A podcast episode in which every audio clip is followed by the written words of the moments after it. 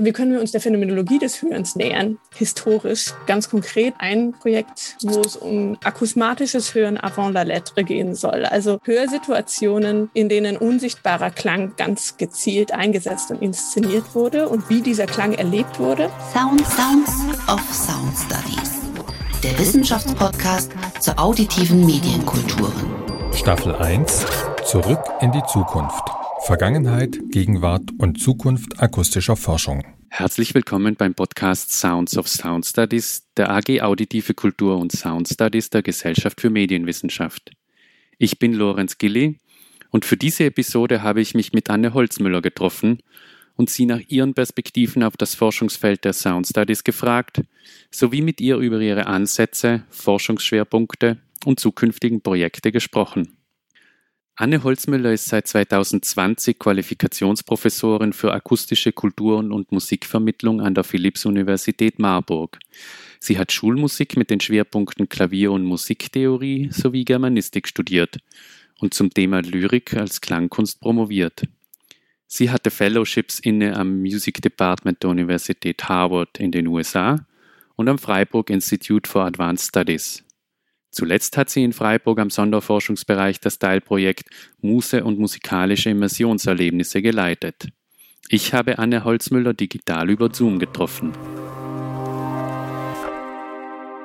Ja, liebe Anne, herzlichen Dank, dass du mit mir und mit uns ins Gespräch kommst. Sehr gern. Wir ähm, haben ja allen unseren GesprächspartnerInnen äh, die Frage zum Einstieg gestellt, was, äh, ob es überhaupt sowas gibt wie einen Lieblingsklang oder ein Lieblingsgeräusch, Lieblingssound. Äh, deswegen auch die Frage an dich. Gibt es sowas für dich überhaupt wie einen Lieblingsklang? Und wenn ja, was ist der?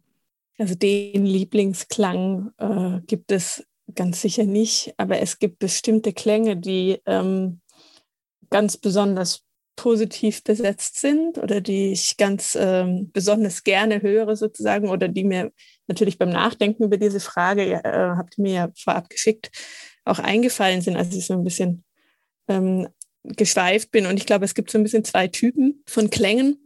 Du hast es ja schon erwähnt, also ich komme auch einfach aus der Musikwissenschaft beziehungsweise aus dem Musikmachen. Ich habe selber auch eine praktische musikalische Ausbildung. Das heißt, natürlich denke ich bei Klängen auch immer an musikalische Klänge, also nicht zwingend an, an Laute, an Geräusche. Es gibt aber trotzdem, also jetzt mal, wenn man von äh, Alltagsgeräuschen und Musik ausgeht, so zwei Typen. Das eine ist, glaube ich, ein, ein Klang, der einen so ganz unmittelbar auch, auch sehr körperlich anfasst, der auch stark emotional besetzt wäre. Das wäre sowas wie, keine Ahnung, sowas wie die Stimme meiner Tochter, wenn sie äh, versucht, Englisch zu singen, obwohl sie erst fünf ist. Und äh, das ähm, ist einfach so ein, so ein Klang, der mich total in Verzückung versetzen kann.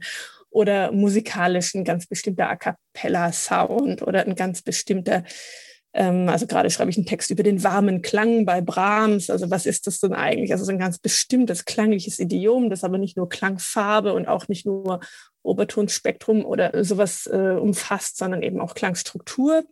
Das wäre das eine, aber fast noch interessanter sind ja auch die, ähm, die Klänge, die sich dann so ein bisschen an der Grenze zum Geräusch vielleicht bewegen ähm, und die dann ja vor allem durch ihr, ihre ästhetische Rahmung, also durch die Art und Weise, wie wir sie framen, plötzlich als was Ästhetisches wahrnehmen, obwohl sie eigentlich äh, vielleicht so ein bisschen am, am, an der Grenze zur Ästhetik sich bewegen. Und das Erste, was mir tatsächlich aus diesem Alltagsbereich in den Sinn gekommen war, äh, und das ist gerahmt worden, jeweils immer durch fremde Leute. Also ich habe zwei Sachen. Ähm, das eine möchte ich nur erwähnen. Ähm, das ist das Geräusch, das eine Weinflasche macht, wenn sie ganz voll ist, bevor man ähm, ein Glas eingießt. Das sind meistens drei, manchmal vier Luftblasen, die in der Flasche aufsteigen. Und das ist ein, ein unglaublich schönes, fast klickendes Geräusch. Und ähm, das ist einfach ein Geräusch, an dem kann ich gar nicht mehr vorbeihören. Jedes Mal, wenn irgendwo eine Flasche aufgemacht wird, höre ich und warte ich immer auf diesen Moment, auf dieses, dieses Klicken. Und es wäre was, was mir gar nicht vorher ähm, aufgefallen wäre. Also es wäre so ein Beispiel für ein Framing. Das andere Beispiel, das ich oder an das ich unmittelbar denken musste, ist tatsächlich aus einem Musikstück. Aus einem Album, das ich, als ich 18 war, kam das raus und ich habe das damals wahnsinnig viel gehört. Fiona Apple, When the Pawn heißt dieses Album. Mhm. Es ist ein ganz großartiges Album. Ich habe es gerade seit vielen, vielen Jahren zum ersten Mal wieder nochmal neu gehört. Und äh, auf dem letzten Track, I Know heißt der, da ähm, gibt es so einen Einsatz von Percussion. Das ist, glaube ich, einfach nur ein Besen, vielleicht auf einer Snare oder sowas. Aber da hat meine Freundin zu mir gesagt, das klingt, als würde jemand ein Streichholz einzünden. Aha. Wahrscheinlich wird der Besen erstmal ähm, geschmissen und dann gestrichen auf das Snare. Das ist auch der letzte Track auf einem ziemlich wütenden Album und es ist so ein bisschen befriedet. Und dass da dieses Streichholz ganz am Ende dieses Songs angeht, kriege ich nicht mehr raus. Und das ist für mich ein wahnsinnig schöner Klang, an den ich äh, so ganz gegenständlich denken muss, ja fast in so einem Musikkonkret äh, Sinn, dass man die Struktur, die Klangstruktur einfach so richtig wertschätzt. Aber eben durch die Rahmung, die man dem Ganzen gibt. Und das könnte ich auch kurz mal anspielen. Sehr gerne, ja.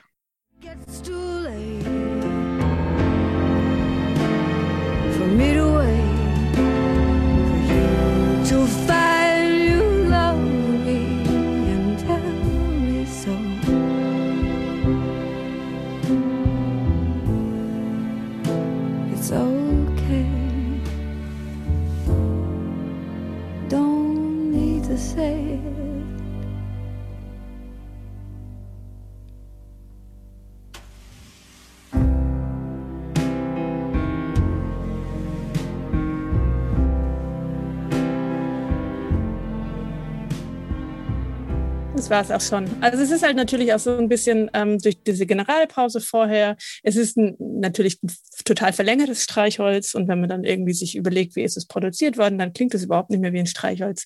Aber die äh, Assoziation poppt trotzdem jedes Mal so ein bisschen mit auf.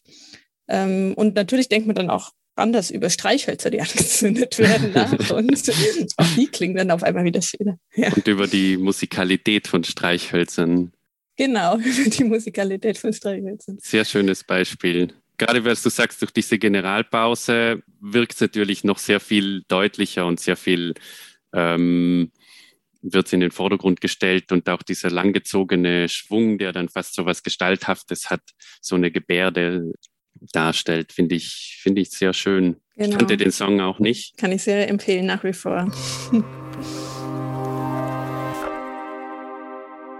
Du hast ja schon erwähnt, dass du äh, doch jetzt auch viel mit äh, oder sozusagen aus der Musikwissenschaft kommst oder dazu arbeitest. Da würde ich dich jetzt schon gern fragen, wie siehst du eben auch das, ja, das Forschungsfeld der Sound Studies aus deiner Perspektive? Wie, wie kann man Brahms warmen Klang mit Sound Studies sozusagen in Verbindung bringen? Ja, also ähm, du hast ja am Anfang ganz kurz so ein bisschen meinen Werdegang äh, skizziert oder umrissen. Ähm, und äh, ich denke schon, dass ich disziplinär immer zwischen den Stühlen gesessen habe, aber dass das auf jeden Fall klang, ohne dass ich mich jetzt jemals weder als hundertprozentig Musikwissenschaftlerin oder als hundertprozentige Germanistin oder als Sound Studies äh, Vertreterin gefühlt hätte. Das klang so ein bisschen was Verbindendes war in dem, wie ich gearbeitet habe. Aber gekommen bin ich eben aus, aus historischen Bereichen, ähm, einerseits natürlich äh, aus der Auseinandersetzung mit historischer Musik, mit alter Musik, mit älterer Musik. Und dann in der Germanistik, äh, du hast ja auch erwähnt, habe ich meine Dissertation geschrieben über Sprachklang. Ähm, das heißt, es ist so ein bisschen die andere Perspektive, die ich auf Klang auch äh, entwerfe.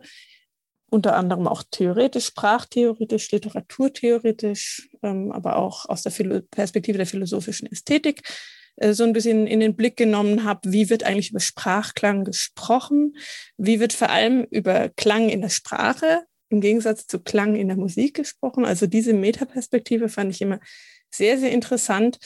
Und da gibt es einfach eine ganz alte Tradition, über die ich mich immer noch so ein bisschen ärgere, weil sie immer noch sehr lebendig ist, dass man ähm, Klang, sobald er ästhetisch wird, sobald er ähm, äh, so, so eine eigene Inszenierungsqualität, eine ästhetische Inszenierungsqualität bekommt, dann weicht man eigentlich immer auf die Musik aus und sagt, ja, hier wird Sprache halt musikalisch und dann Punkt. Äh, und dann muss man sich keine Gedanken mehr darüber machen, was das eigentlich bedeutet oder wie, wie mit dem Klang gearbeitet wird. Und man geht natürlich auch darüber weg, dass auch Musik nicht immer nur ähm, äh, Klanginszenierung in, äh, ja in der ästhetischen Weise ist, sondern dass natürlich auch semantische Prozesse ständig im Spiel sind. Also es sind eigentlich verkürzte Klangbegriffe auf beiden Seiten. Und äh, die Sprache weicht auf die Musik aus, wenn sie darauf gestoßen wird, ähm, dass, dass sie klingendes Material verwendet oder dass äh, das Material von Sprache einfach auch klingt. Und umgekehrt äh, wird in der Musik ähm, ja, die Sprachhaftigkeit der Musik hervorgekehrt, äh, wenn es um semantische Prozesse geht. Also das ist immer so ein bisschen mein Einstieg äh, in, in, viele Zusammenhänge gewesen und interessanterweise sind aber beide, also sowohl dieses Sprachklangfeld als auch eben diese Auseinandersetzung mit musikalischem Klang, nicht unbedingt Kerngegenstand ähm, der Sound Studies. Das heißt, ich hätte immer gesagt, damals auch in meiner Dissertationsphase, was ich mache, ist eigentlich schon so eine Art Sound Studies, aber es hatte disziplinär nie so richtig einen Ort. Und ähm, deswegen weiß ich auch gar nicht, ob ich jetzt die Richtige bin, zu sagen, was so los ist in, in, in den Sound Studies oder im, im deutschen Forschungsfeld. Ich hatte immer den Eindruck, dass es Abgrenzungstendenzen gibt, ähm, disziplinäre von den Sound Studies zur Musikwissenschaft und umgekehrt natürlich auch sehr stark. Ne? Also dass man versucht, ähm, so ein bisschen auch seine Pfründe zu kontrollieren und ähm, da nicht zu viel vom Kuchen abzugeben an die jeweils andere Seite, beziehungsweise sich auch zu profilieren. Was macht man anders? In der Musikwissenschaft wären das natürlich so quellenphilologische Kompetenzen, die verloren gehen und der Kanon und die Auseinandersetzung mit dem Werkbegriff, der ja dann doch irgendwie vielleicht ne, noch wichtig ist und auf der Seite der Sound Studies betont man dann vielleicht eher so ein bisschen die neuen Medientechnologien und ähm, kulturwissenschaftliche Herangehensweisen. Und das sind eigentlich, ja, also mich, mich interessieren immer die Überschneidungsbereiche von beiden. Also wie kann das eine vom anderen profitieren? Und ich bin mir ganz sicher, dass es da ganz viel zu profitieren und zu verbinden gibt. Und deswegen, das wäre auch so ein bisschen mein Wunsch. Und ich habe auch ehrlich gesagt das Gefühl, dass die Tendenz dahin geht, dass man vielleicht diese Grabenkämpfe so ein, ein, kleines bisschen hinter sich lässt. Also das ist vielleicht auch so eine Phase, auch in einer Phase, in der die Sound Studies institutionell Fuß gefasst haben, vielleicht auch noch wichtiger war und auch die Angst bei auf der Musikwissenschaft noch größer war. Und meine Professur, da heißt es akustische Kulturen und Musikvermittlung, verbindet eigentlich schon zwei Dinge, die überhaupt nicht zusammengehören, wenn man in dieser Logik bleibt. Mhm. Weil die Musikvermittlung natürlich von von einem Kanon ausgeht, vom traditionellen Wertbegriff, ähm, natürlich auch irgendwie, da spricht noch der Wunsch heraus, dass man also ein Bild, bildungsbürgerliches äh, Ideal äh, weiter transportieren kann. Das steckt alles in diesem Begriff Musikvermittlung drin. Akustische Kulturen hingegen ähm, bricht eigentlich auf in Richtung also geht weg vom, weg vom Musikbegriff, vom emphatischen Kunstbegriff, von, vom Werkbegriff, vom Kanon und so weiter. Also da kommen eigentlich diese, diese Unvereinbarkeiten, diese vermeintlichen schon so ein bisschen äh, ins Spiel. Und ich finde es aber im Endeffekt sehr, sehr reizvoll, das genau zusammenzudenken und auch historische Musik, Kunstmusik, ästhetische Kontexte ähm, aus einer ja, methodologisch geweiteten Perspektive auch im Blick auf Medialität, auf im Blick auf, auf das Hören ähm, und so weiter äh, zu untersuchen. Wo siehst du dann konkret die Möglichkeiten, die beiden zu verbinden? Also du hast ja vorhin angesprochen, dass ähm, es häufig eben an den Begriffen, am, am Musikbegriff oder am, am, am, Sprachbegriff auch liegt, dass man da dann sich vielleicht nicht traut auch oder, oder die disziplinären Grenzen dann etwas äh, aufrechterhält, vielleicht weil auch das methodische Instrumentarium dann nicht zur Verfügung steht oder die Begrifflichkeiten, die Theorien, sind vielleicht auch aktuelle Medientechnologien da auch äh, eine Schnittstelle, um die beiden zu verbinden, weil wir ja vorhin über Spotify das uns angehört haben und ich eben auch gesehen habe, dass da deine Playlist zu Brahms drin ist. Also das, da, da, da, da spielt ja in den Medientechnologien spielt ja auch viel, äh, also kommt ja auch viel zusammen, nicht? also als, äh, als, eine, als eine Plattform oder als ähm, Aggregator für verschiedene Arten der Musik und der Möglichkeiten der Musikvermittlung dann. Absolut, ja. Also so zwei, ähm, zwei Ideen. Also klar, mein Forschungsprojekt zur musikalischen Immersion ist im Grunde genau das. Es ist ähm, eine, eine Phänomenologie, würde ich jetzt mal sagen, also eine Art des, des Erlebens, die abgeguckt ist in neuen Medientechnologien. Ja, so richtig hochgespült wurde der Begriff, zumindest im deutschen Sprachraum, ja vor allem durch die die neuen VR-Headsets äh, und plötzlich war alles immersiv und alles wurde als immersiv verkauft und die Theorie zu dem, da gab es zwar auch aus der Literaturtheorie, Mary Law Ryan und so interessante Vorstöße, die sagen, ja, inwiefern ist Literatur vielleicht auch immersiv oder wann ist Literatur immersiv? Aber ähm, ja die Idee, dass, dass Musik oder das Klang auf einer sehr, sehr traditionellen Ebene schon eigentlich ein total immersives Medium ist, ohne jegliche medientechnologische Verstärkung, sondern ähm, da muss man einfach nur zwei Chöre an verschiedenen Ecken von der Kirche äh, in Venedig stellen und man hat schon diese Surround-Ergebnisse und man hat auch ähm, übrigens audiovisuelle oder irgendwie multisensorisch aufgeladene Erlebnisse. Ähm, also dass das irgendwie musikhistorisch bereits eine Rolle gespielt hat, äh, davon war ich eigentlich von Anfang an überzeugt und ich habe mich in meiner Arbeit bis jetzt auch ziemlich viel mit Kirchenmusikrezeption im 18. Jahrhundert auseinandergesetzt, wo es ganz viel um ähm, ja auch um Beschreibungen, um, um Hörberichte dann wiederum geht, ähm, die ganz klar markieren, dass es da um eine Entrückung geht, ja, dass es um eine gegenweltliche Erfahrung geht im Zusammenhang mit einer Klangraumerfahrung oder mit einem audiovisuell aufgeladenen Erlebnis.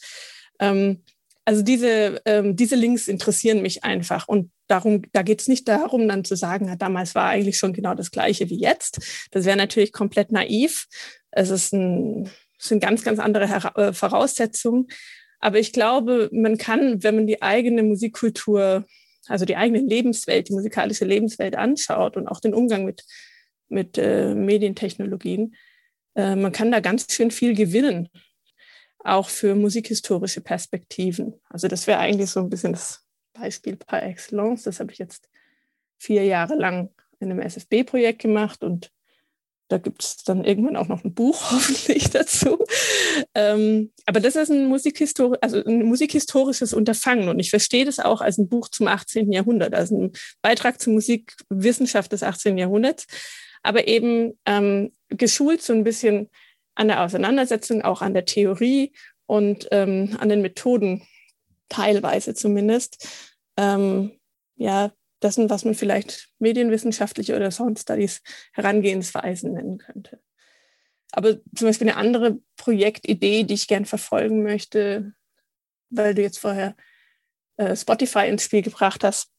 Ich beobachte gerade ähm, auf so Medien wie TikTok oder auch Twitter und YouTube also vielen sozialen Netzwerken, ein gewisses, ähm, nicht Revival, ja doch vielleicht schon, aber das musiktheoretische, also klassische Tonsatzfragen, ähm, Fragen von ähm, Zusammensetzung von Harmonie ähm, durch die neuen referenziellen Möglichkeiten, die diese Medien haben und auch die neuen vermittelnden Möglichkeiten, die diese Medien haben, äh, sowas wie eine neue Konjunktur erfahren.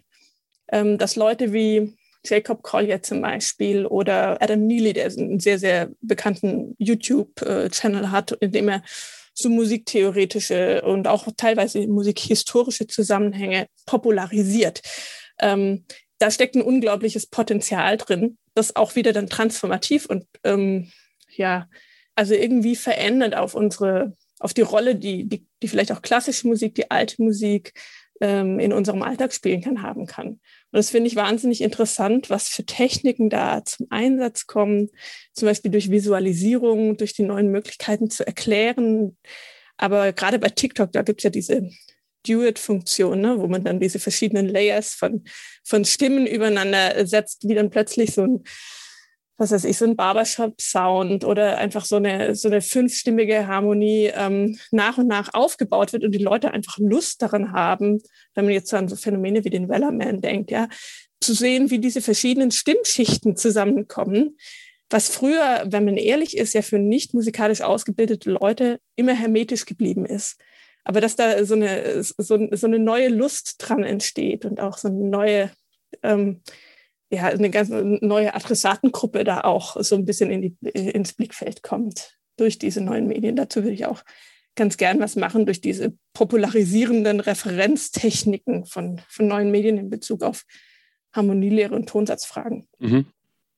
Also auch da kommen quasi sehr, sehr traditionelle musikwissenschaftliche Perspektiven zusammen mit diesem medientechnologischen ähm, Blick ja, das ist eine Art und Weise, wie ich auf jeden Fall ganz gerne arbeite.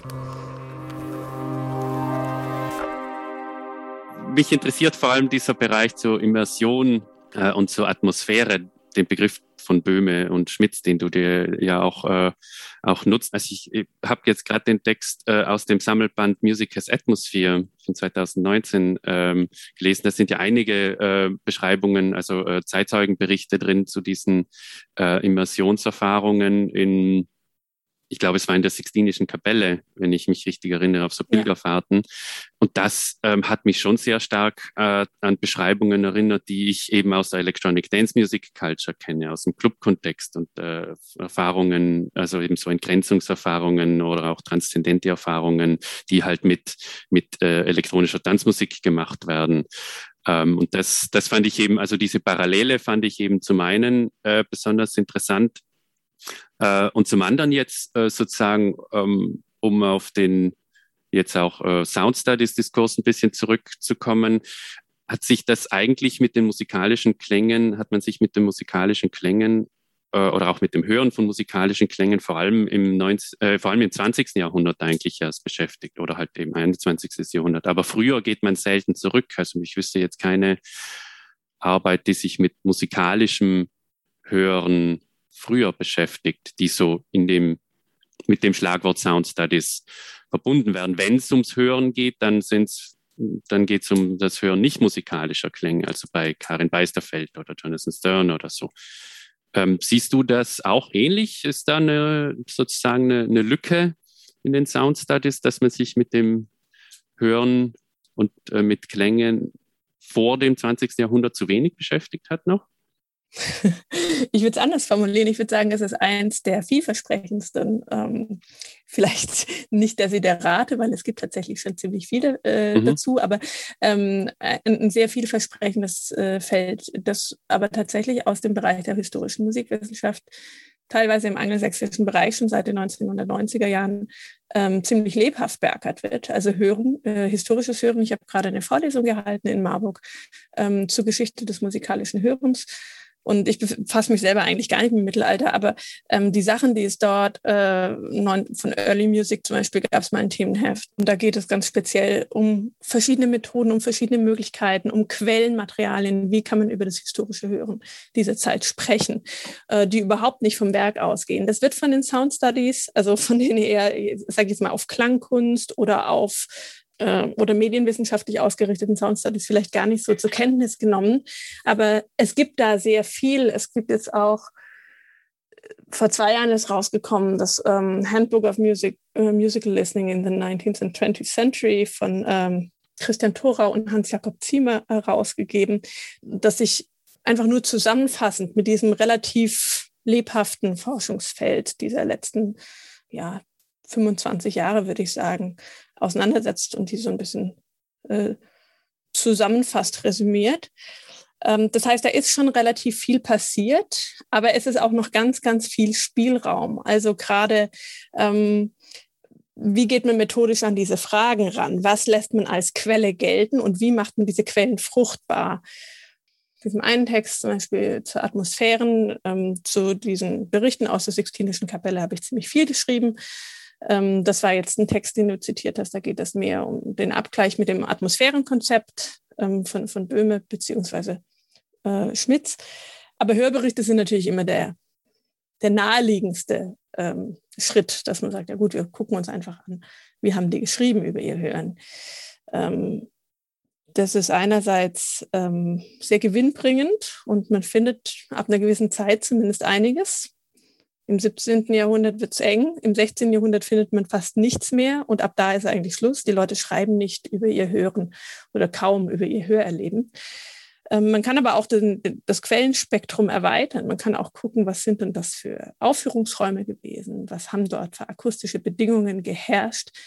Welche Aufführungspraktiken kamen ähm, zum Einsatz? Wie waren die Musiker positioniert? Wie haben die Instrumente in dieser Akustik geklungen? Und so weiter. Ähm, also das wären auch Fragen, die da ganz stark reinspielen.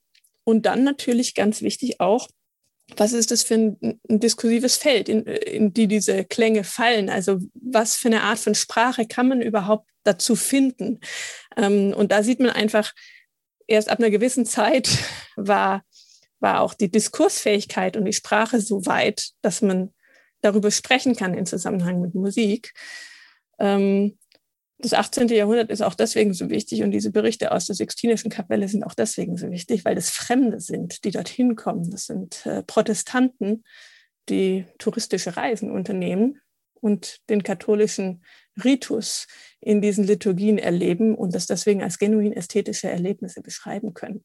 Vorher ein Katholik kann natürlich seine Glaubenserfahrung, seine Gotteserfahrung kaum von dem musikalischen Erleben mhm. unterscheiden und auch die Tradition ist ihm so eingeimpft, dass es gar nicht dieses Framing, über das wir vorher gesprochen haben, über diese Rahmung, diese ästhetische Rahmung, die so wichtig ist, wenn wir über Hören und über über äh, Klänge sprechen, die kam gar nicht so richtig zustande.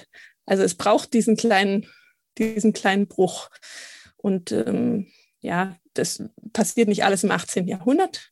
Ähm, aber da ist es besonders fruchtbar. Da ist es einfach diese Auseinandersetzung der Nordeuropäer mit dem Süden. Das ist eine Alterität der Protestanten mit dem Katholizismus. Das ist die andere äh, Alterität. Die ist da einfach sehr, sehr produktiv. Also es, es gibt da einiges aus der historischen Musikwissenschaft und ich möchte auch auf jeden Fall in die Richtung weitergehen. Ich glaube, dass man da musikwissenschaftlich unglaublich viel in so einem Grenzbereich zwischen, äh, zwischen Musik und Sound Studies, einfach mit so einer genuinen Sound Studies Perspektive auf historische Medien, auf historische ähm, ja, Orte, auf Praktiken, auch auf Materialitäten, ähm, wobei man mit den Materialitäten immer aufpassen muss, dass man die nicht zu absolut setzt. Aber ähm, ja, das sind ich glaube, da gibt es viel zu holen, da gibt es viel zu machen. Mhm. Ähm, du hast jetzt fast schon meine letzte oder vorletzte Frage vorweggenommen, die nämlich nach deinen eigenen zukünftigen Forschungsprojekten und Schwerpunkten und Vorhaben. Aber ähm, lass mich doch noch mal kurz nachfragen, ob es da noch was gibt, ähm, was bei dir ähm, in Planung ist oder auch nur als Idee vorschwebt. Ähm, was ich auf jeden Fall machen möchte, ist ein Forschungsprojekt zur äh, Geschichte des musikalischen Hörens. Also das möchte ich auf jeden Fall äh, noch ein bisschen ausweiten von der Frage, also Immersion ist eine Form, ja, eine, mhm. eine Form des Hörerlebens, aber es gibt auch andere Formen des Hörerlebens und gerade diese Frage nach, wie wurde das Hören auch erlebt, nicht nur äh, welche sozialen Praktiken äh, kamen da zum Einsatz, ähm, wer durfte überhaupt ins Konzert, wie viel haben die Konzertkarten gekostet und so weiter. Also diese klassisch kulturhistorischen Fragen, die sind schon ganz gut beackert, vor allem fürs 18. und 19. Jahrhundert. Ähm, aber so ein bisschen die Frage, wie können wir uns der Phänomenologie des Hörens nähern, ähm, historisch, äh, finde ich sehr interessant. Und äh, ganz konkret plane ich zum Beispiel gerade ein äh, Projekt zusammen auch mit Kollegen, wo es um ja im Grunde um akusmatisches Hören avant la lettre gehen soll. Also Hörsituationen, in denen unsichtbarer Klang ganz gezielt eingesetzt und inszeniert wurde und wie, wie dieser Klang erlebt wurde. Oft kann man da sehen, da bringt sich nämlich die Visualität dann auf einer höheren Ebene dann doch wieder ins Spiel, aber dann eben auf einer entweder imaginären Ebene oder zum Beispiel in architektonischen Vorrichtungen, wo man erst die Musiker durch sehr, mit sehr viel Aufwand verbirgt und dann aber stattdessen die Hörerinnen ein, auf ein Bild schauen lässt, äh, das sich ergänzen soll mit diesem unsichtbaren Klang. Äh, da bin ich auch nicht die Einzige, die dazu forscht. Da bin ich auch in, in Austausch mit Kollegen, aber das finde ich zum Beispiel ein sehr, sehr interessantes Feld. Also diese Vorgeschichte von akusmatischem Hören, die und natürlich auch in, in, liturgischen Kontexten in der katholischen Kirche eine große Rolle spielt, weil es da ständig auch um das Verbergen geht. Nonnen zum Beispiel wurden allein schon kirchenrechtlich verborgen, weil äh, man die nicht sehen durfte. Das heißt, wenn die gesungen haben, dann war das immer eine akusmatische Hörsituation. Mhm. Zusammen natürlich mit der bestimmten Kirchenakustik, die durch ihre, ihre Nachhallqualitäten äh, auch so, so eine Surround-Situation ein bisschen begünstigt das sind ja, das sind so ein bisschen Fragen, da möchte ich auf jeden Fall weitergehen. Finde ich sehr spannend. Also äh, sozusagen eine Rekonstruktion eigentlich der äh, Phänomenologie des Hörens in einer historischen Perspektive. Also wirklich zu schauen, äh, wie wurde damals eben das Hören selbst erlebt und das äh, versuchen zu rekonstruieren beziehungsweise wie stark kann man sich dem überhaupt annähern? Weil es sind natürlich alles nur Annäherungswerte. Rekonstruieren kann man da sicherlich gar nichts. Man kann äh, die Diskurse anschauen, wie wurde darüber verhandelt, aber man kann eben auch über die Auseinandersetzung mit, mit Materialien, mit, ähm, mit Räumen, mit Akustik, äh, mit Kirchen und so weiter kann man sich auch, glaube ich, noch ein bisschen näher ranwagen, als nur das Sprechen über das mhm. Hören geltend zu machen. Man kann, glaube ich, zum Phänomen noch einen halben Schritt weiter. Äh, und den halben Schritt würde ich gerne gehen. Weil wir ja gestartet sind mit der Frage nach dem Lieblingsklang, ähm, muss natürlich noch die Frage kommen mit, gibt es auch sowas wie einen ja, was ist eigentlich das Gegenteil davon? Ein Nicht-Lieblingsklang oder Hassklang oder Unlieblingsklang? Ich weiß gar nicht, wie man es formulieren soll, aber ich glaube, du weißt, was ich meine. Ja, ja. Also ich habe ja vorher schon gesagt, es gibt dann die Alltagsgeräusche und es gibt die musikalischen Klänge, ähm, wobei die Grenzen eben fließend sind. Alltagsgeräusche ist total fantasielos keine Spitzengegenstände auf Tafeln. Das ist, da muss ich nur dran denken und es ist wirklich albtraumhaft. Manche Leute haben das mit Zellophanpapier, aber mir geht es tatsächlich, also ich finde Tafeln, dass man die nicht alle längst rausgeschmissen hat. Ähm, so praktisch Design mögen und nachhaltig und so weiter, aber ich finde, das ist einfach eine akustische Zumutung.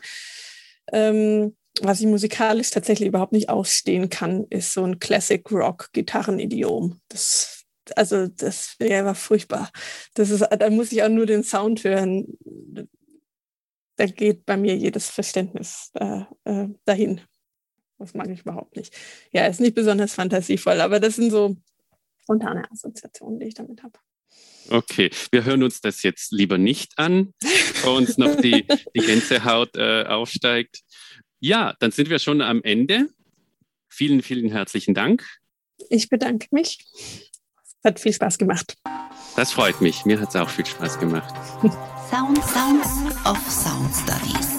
Ein Wissenschaftspodcast der Arbeitsgemeinschaft Auditive Kultur und Sound Studies der Gesellschaft für Medienwissenschaft.